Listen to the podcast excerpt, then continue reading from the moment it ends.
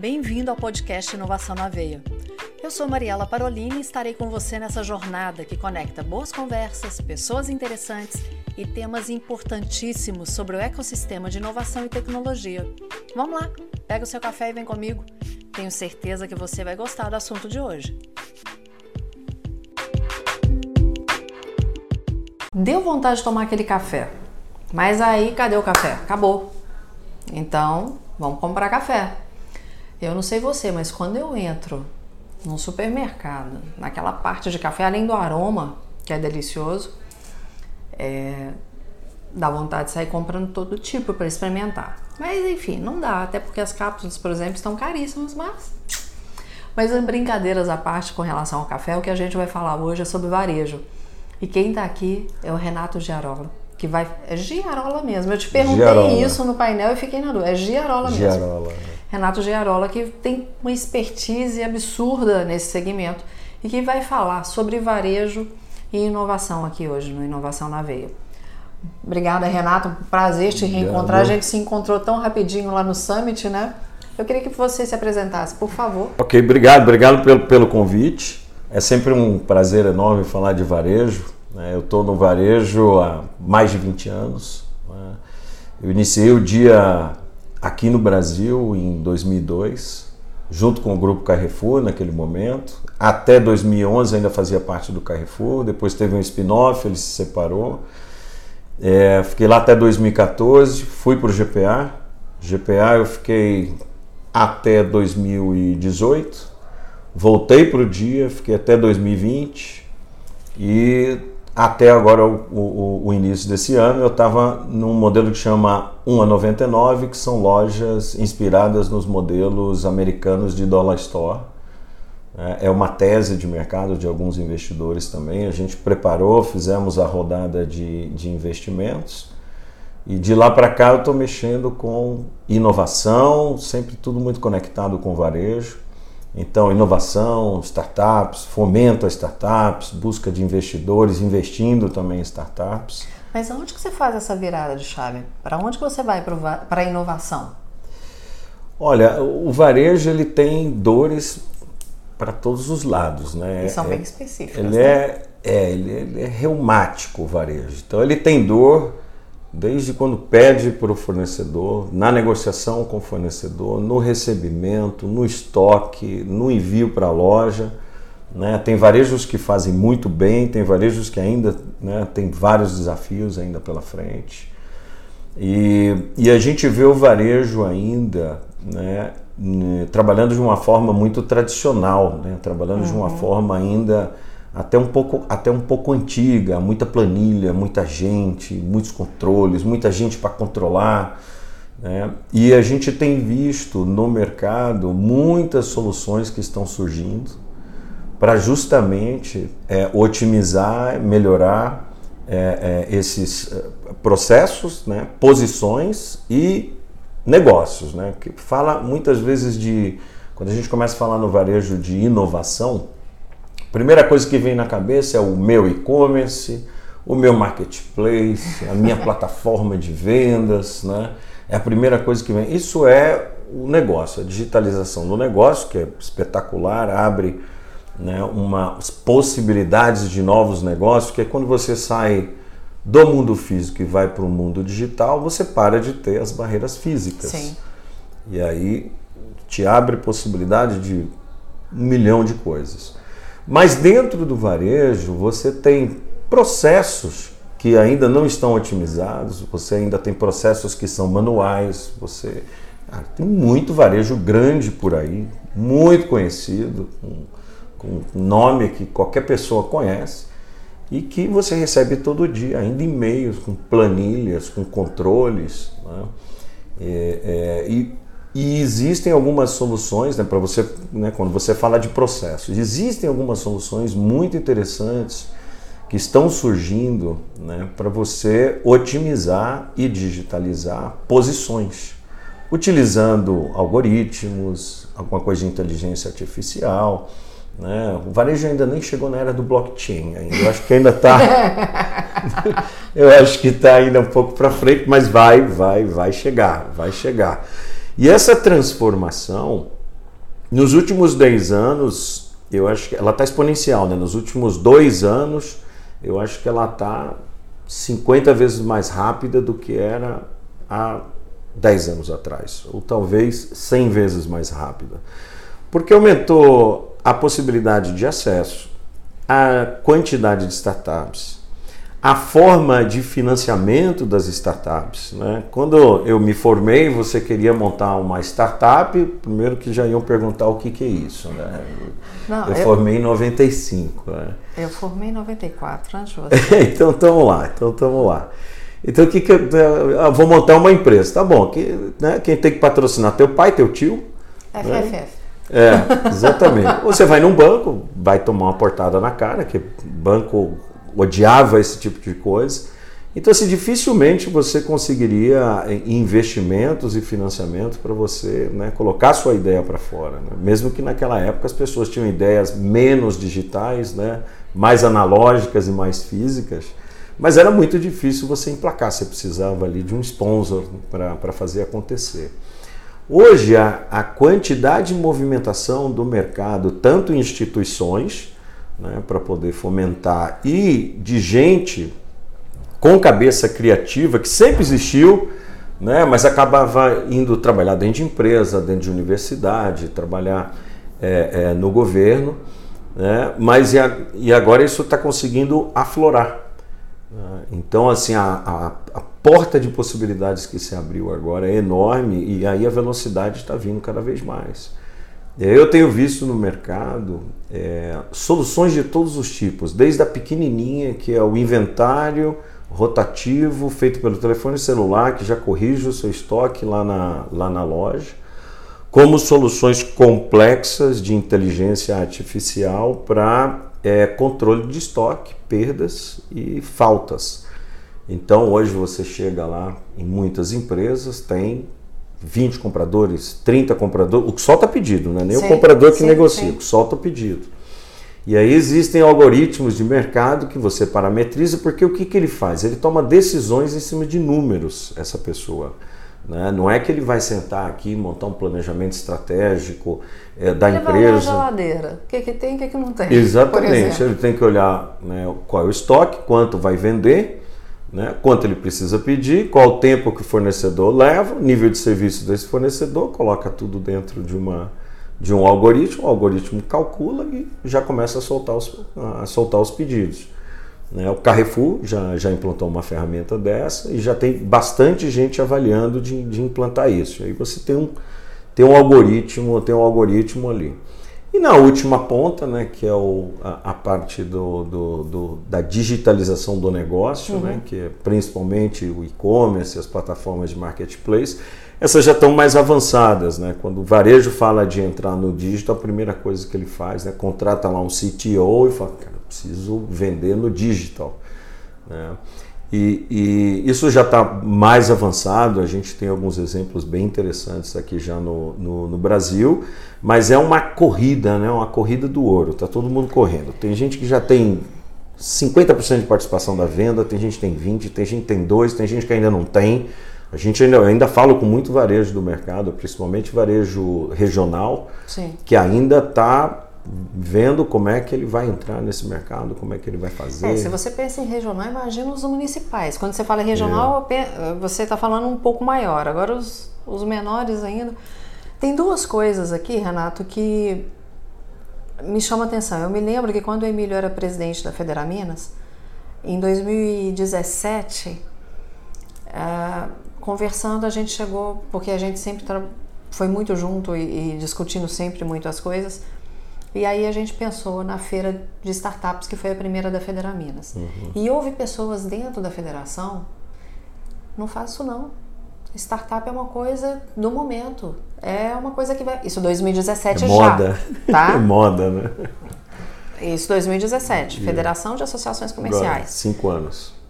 Pouquíssimo tempo. Yeah. Então, se não, startup é uma coisa que vai morrer daqui a pouco como se não tivesse espaço para isso. Então, quando você fala que hoje já as pessoas têm ouvido mais, talvez tenha caído mais também no crédito. As pessoas estão acreditando mais estão vendo, nas startups. Estão vendo é, soluções concretas acontecendo. Né? Exatamente. Né? O varejo é cético, né? Eu falei bastante lá na, na apresentação no painel. O varejo ele é muito cético. Né? Quando você vai com uma solução para a indústria, né, a indústria é um pouco mais flexível, um pouco mais maleável para entender o que, que é aquela solução. Tá? O, o, o, varejo ele vem de uma natureza, ele vem de uma cultura muito cética, então assim, né, é, faz aí, deixa eu ver. Deixa eu ver se eu vou comprar Bem mineiro, independente da bem parte mineiro, bem do desconfiado, país. bem desconfiado. independente bem da desconfiado. parte do país. Faz aí, implanta aí. Vamos, vamos ver se esse negócio aí, se esse negócio aí funciona. É difícil. Se esse trem É, funciona. um vare- Existe, é, exatamente. Existem alguns varejos com algumas iniciativas muito interessantes. Então, o Matheus ele já tem um hub de desenvolvimento. Drogaria São Paulo aqui já tem um hub de Ah, é? desenvolvimento.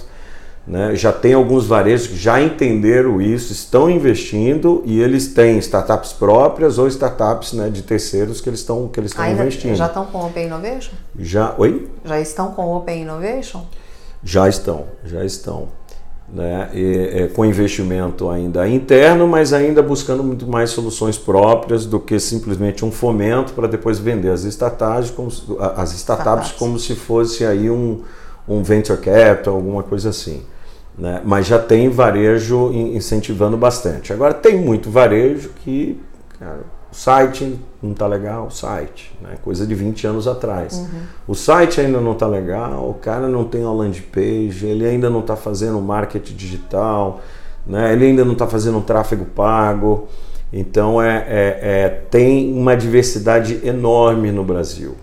E o Brasil ainda é um laboratório maravilhoso para esse tipo de coisa, porque é o varejo menos concentrado, um dos menos concentrados que eu conheço no mundo. né? Quando você vai para a Espanha ou para a França, né? É, se você pegar 10 players, é 80%, 85% do mercado. né? Existe uma concentração muito grande de redes. Né? Você chega ali na Espanha, você fala 6, 7 redes, é 90% do mercado. É. Aqui no Brasil a diversidade é enorme. Quando fala, ah, o primeiro o Carrefour, o segundo acho que agora já deve estar o Mateus, o terceiro né, o GPA. é, e aí chega o, o- o- o estrangeiro aqui, a gente vai fazer uma apresentação, ele fala, não, porque o Carrefour, porque nós temos o domínio da negociação. Eu falo, não, não, não. Lá na Europa, quem tem o domínio da situação é o varejo. Aqui não é.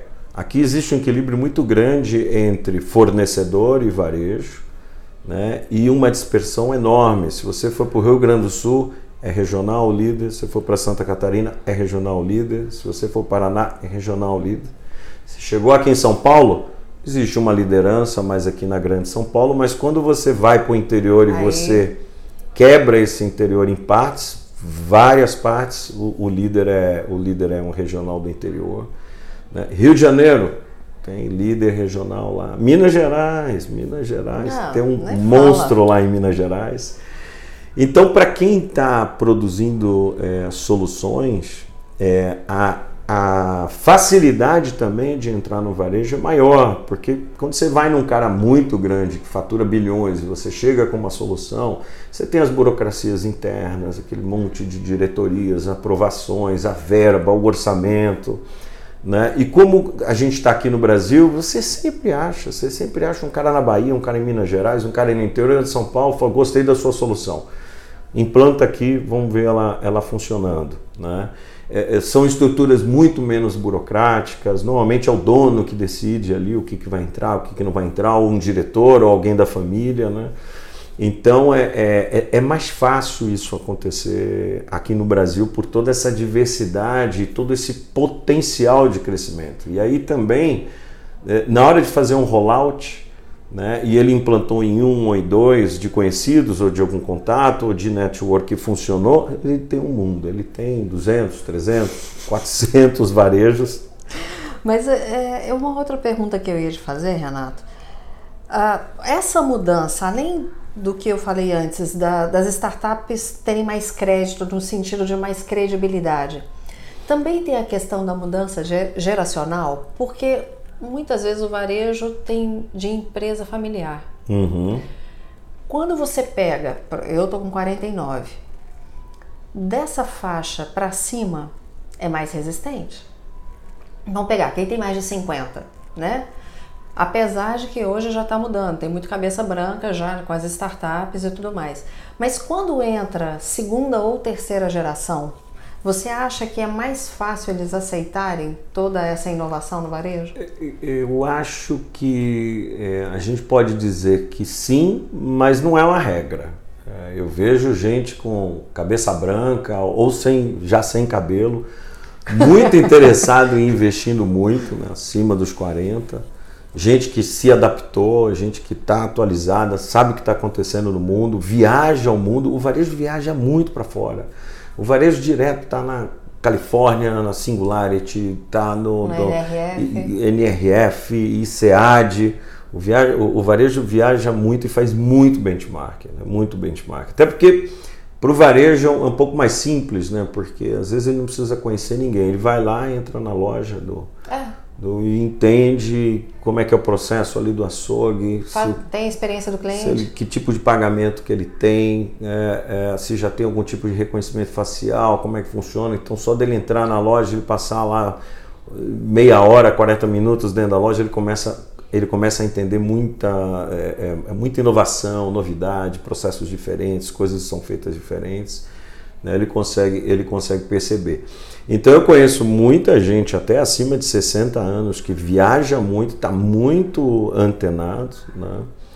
É, e normalmente o jovem já vem com essa tendência. Né? Então, hoje eu estou com uma, uma empresa de assessoria de marketing digital né? e trabalhando com o pessoal na expansão também de, de é, escolas de oratória.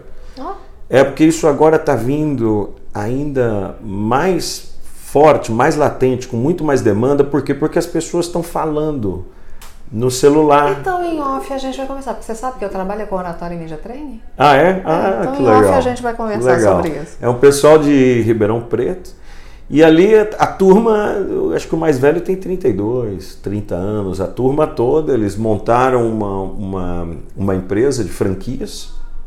Já estão com mais de 100 franquias no Que Brasil bacana. inteiro, porque tem uma demanda enorme. A franquia, com dois, três meses, ela já chega a 200 alunos. Você sabe que, bom, trabalhando com isso, só esse parênteses, porque senão a gente vai focar nisso e vai fugir do foco do, do, do podcast. Mas dos três maiores medos da humanidade é falar em público.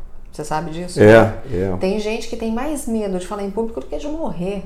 Isso segundo É. pesquisas. Então, isso, isso gera realmente um, um- um- E só quem tem medo para entender que pânico é esse, de estar em frente a uma câmera, de ter um É. microfone que seja de lapela, de mão, enfim. É. Bom, mas depois a E gente que é conversa super sobre isso. abrangente, né? É. Porque a oratória está na nossa conversa aqui, está numa reunião, está numa apresentação. Exatamente. O falar em público, vamos dizer que já é a final da Copa, o falar em público, mas tem vários outros estágios. E aí está vindo uma demanda muito grande agora. Por quê? Porque todo mundo virou influencer. Todo mundo virou influencer, todo mundo fala, todo mundo né, quer, quer... Então, só para encerrar esse assunto, porque esse assunto me agrada. E aí Puxamos eu vou fio, falar aí de. vem um é, novelo, um aí você foi falar de uma coisa que não devia, mas enfim. Na semana passada, logo depois do Summit, eu fiquei aqui em São Paulo, porque eu, há um convite, eu recebi um convite do TikTok para um evento só para mulheres empreendedoras. Foram 50 convidadas, no fim das contas tinham 40 ou nem isso. Foi muito interessante entender esse TikTok pela perspectiva que eles, eles têm colocado para o empreendedorismo e tal. Mas ah, sair da reunião só mulheres, vamos falar, não tão cabeças brancas, mas acima dos 35, a maior parte, tá? 35 até mais de 50 as mulheres. E saindo o que eu ouvi muito. E eu fiz até essa conversei com a rede de marketing deles lá tive essa oportunidade falei olha tem gente que achou fantástico o que vocês estão colocando aqui mas você morro de vergonha de fazer vídeo. Então isso é uma coisa que é, é- É gritante. Mas voltando ao Vamos varejo, porque senão a gente vai falar de oratória e a gente fala isso no outro episódio. Vamos lá. A gente vai fazer uma pausa para cortar aqui esse, esse assunto que acabou virando de, de oratória para a gente continuar falando sobre varejo, gerações e perspectivas para 2023. Só um instante.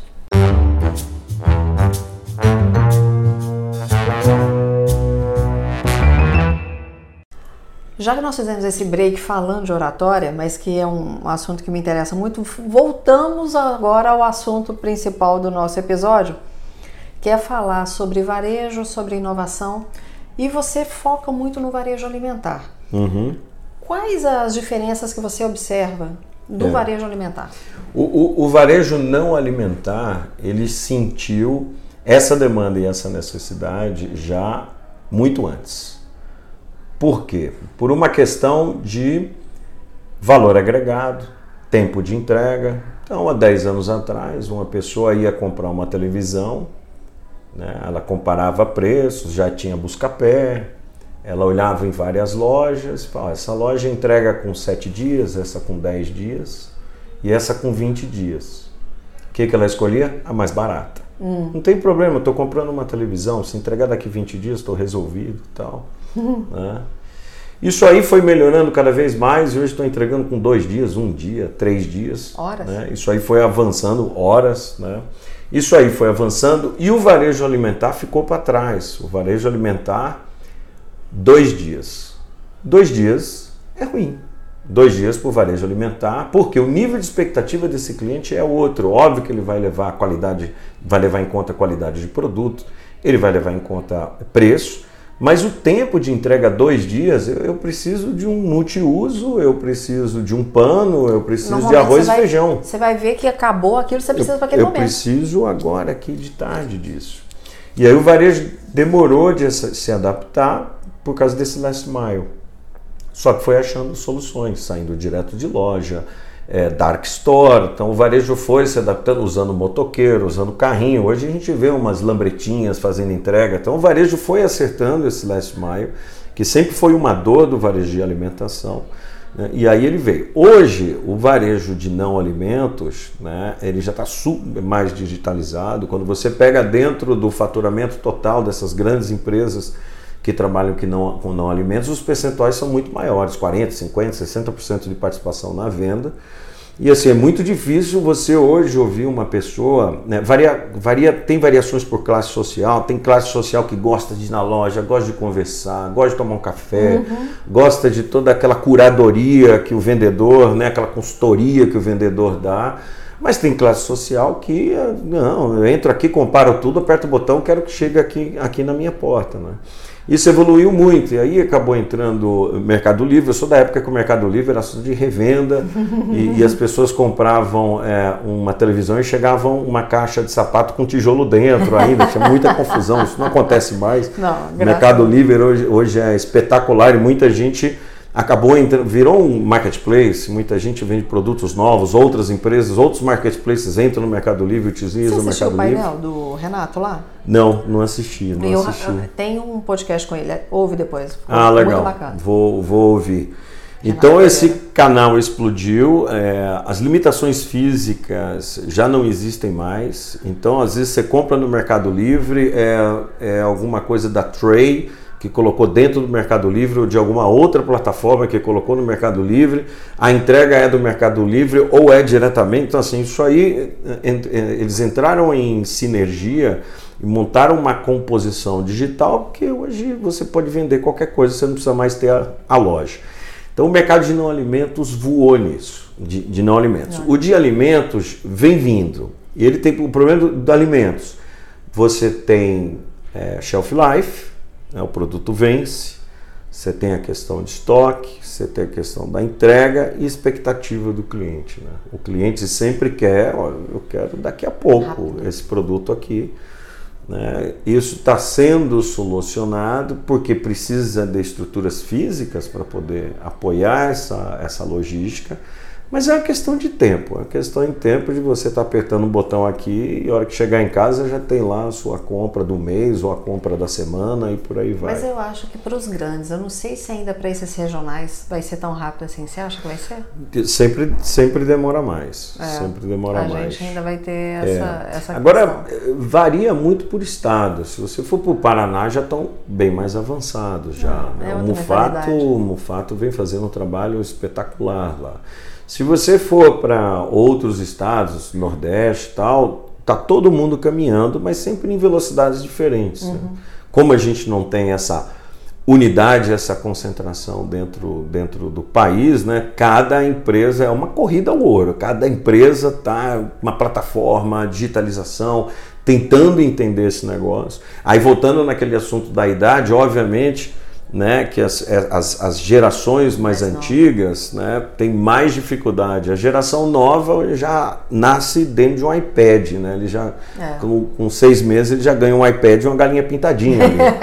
então, então, assim, já é totalmente. Eu vejo meus filhos, eu tenho um de 11 e tenho um de 9. A cabeça deles já é digital. É. Então, quando você fala de vamos ali buscar alguma coisa, vamos não sei aonde, ver, eles já falam, mas por que, pai?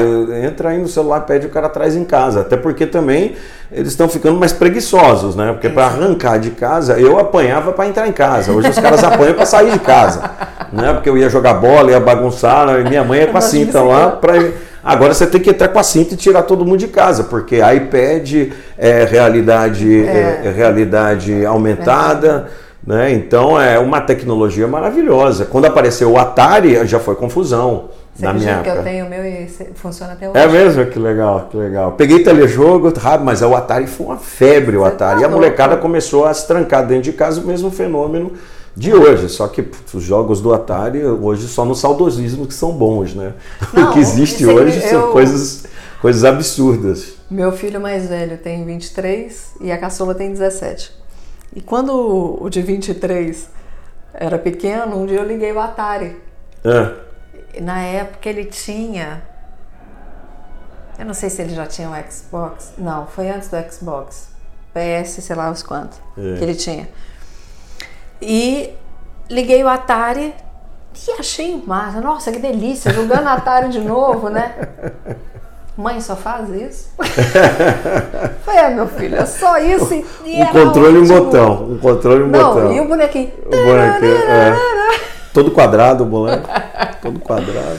Bom, mas como que você vê as suas expectativas? Quais, é, é, qual que é a sua percepção, né? Quais as expectativas que você tem com relação ao varejo para a partir de 2023? Né? Vai, vai, vai voar e vai voar cada vez mais. Já está exponencial e eu acho que a curva vira, vira cada, mês, cada vez mais, porque não tem só uma vontade do varejo né, de inovar cada vez mais e digitalizar cada vez mais, como agora recursos né, e novas possibilidades estão aparecendo. Né? Então, é, junta a fome com a vontade, com a vontade de comer. Então, muitas vezes, há 10 anos atrás, você tinha um problema lá dentro do varejo, uma dor lá dentro do varejo, e tinha solução. Ou uma solução caríssima. Uhum. Você ia contratar lá um sistema americano, um sistema alemão, o cara já pedia 3 milhões, 4 milhões, mais o tempo de setup, mais horas trabalhadas, mais 5, é, 6 milhões. Hoje você pega um ERP, né? não, não para uma grande empresa, mas para uma empresa pequena, você pega um ERP para fazer todo o controle central da sua empresa e paga 399. Uhum. Se for ainda mais básico, né, que é o modelo SaaS agora, né, se for o mais básico é 199, você controla toda a sua empresa, você já tem DRE, você já tem fluxo de caixa, previsão de fluxo de caixa. Né, então está muito mais acessível. Né? Tá mais fácil também para o inovador e para a startup conseguir dinheiro e também conseguir vender. Porque bate numa porta, estou com um novo projeto, custa um milhão, porta na cara. Né? Bate na porta, eu estou com um projeto novo que tem essa solução, vai te custar 199 por mês. Ah, aí, vamos, vamos experimentar. Então, essa, essa equação é, financeira né, que existia há 5, 10 anos atrás, ela mudou completamente. É, e aí o, o, o, fomento disso e a evolução disso vai acontecer de uma forma absurda. Então o que a gente está vendo hoje aqui vai ser muito diferente do que daqui dois anos e daqui quatro anos e por aí vai. E espero que seja rápido, né? Com Porque certeza. Porque todos nós vamos nos beneficiar com isso. É. E a sua perspectiva como investidor, o que, que você observa? Olha, é, tem muita coisa no mercado, muita coisa ideias muito interessantes, né? E, normalmente filtros que a gente tem feito, né? É, primeiro a cabeça de quem está em cima daquele projeto, né? Do empreendedor, né? Qual que é o perfil desse empreendedor? Né? Se ele é apenas um criativo, se ele é empreendedor, se ele é gestor, né? porque normalmente ele fica como o CEO ali daquele, daquele negócio. Né? A prova da tese, é muito importante o perfil do empreendedor, porque eu já vi algumas coisas dando muito certo, com ideias não tão boas, mas o perfil do empreendedor era muito bom, e algumas coisas dando errado, porque a ideia é muito boa, né? mas o perfil do, uhum. do, do criador, do empreendedor ali, não era um, um perfil adequado. Aí tem que tomar esses cuidados na hora que a gente vai fazer as, as, a, as investidas. A outra é a própria ideia, né? entender realmente que tipo de solução né? e, e, que demanda é essa de mercado, porque vem muita ideia, vem muita é. ideia. Você vem 10, você escolhe umas três lá. E uma terceira é a governança para você poder estruturar e dar alavancagem para essa empresa. Né? Por quê? A grande maioria dessa população que está criando essa inovação está numa faixa etária de 28, 30, 32, 35. Muitas vezes nem trabalharam dentro de uma empresa. Uhum. E a hora que você vai conversar e falar, tá bom, né, vamos colocar um RP, né, quem é a sua contabilidade, como é que está a governança de reuniões, né, qual é a proposta de valor da sua empresa, como é que ela está posicionada? Tem alguns, muitos, né, que, que, que conseguem né, te desenhar tudo isso, te trazer isso muito estruturado, mas tem um, um, um grupo grande que ele se pede, não, minha ideia é essa aqui agora.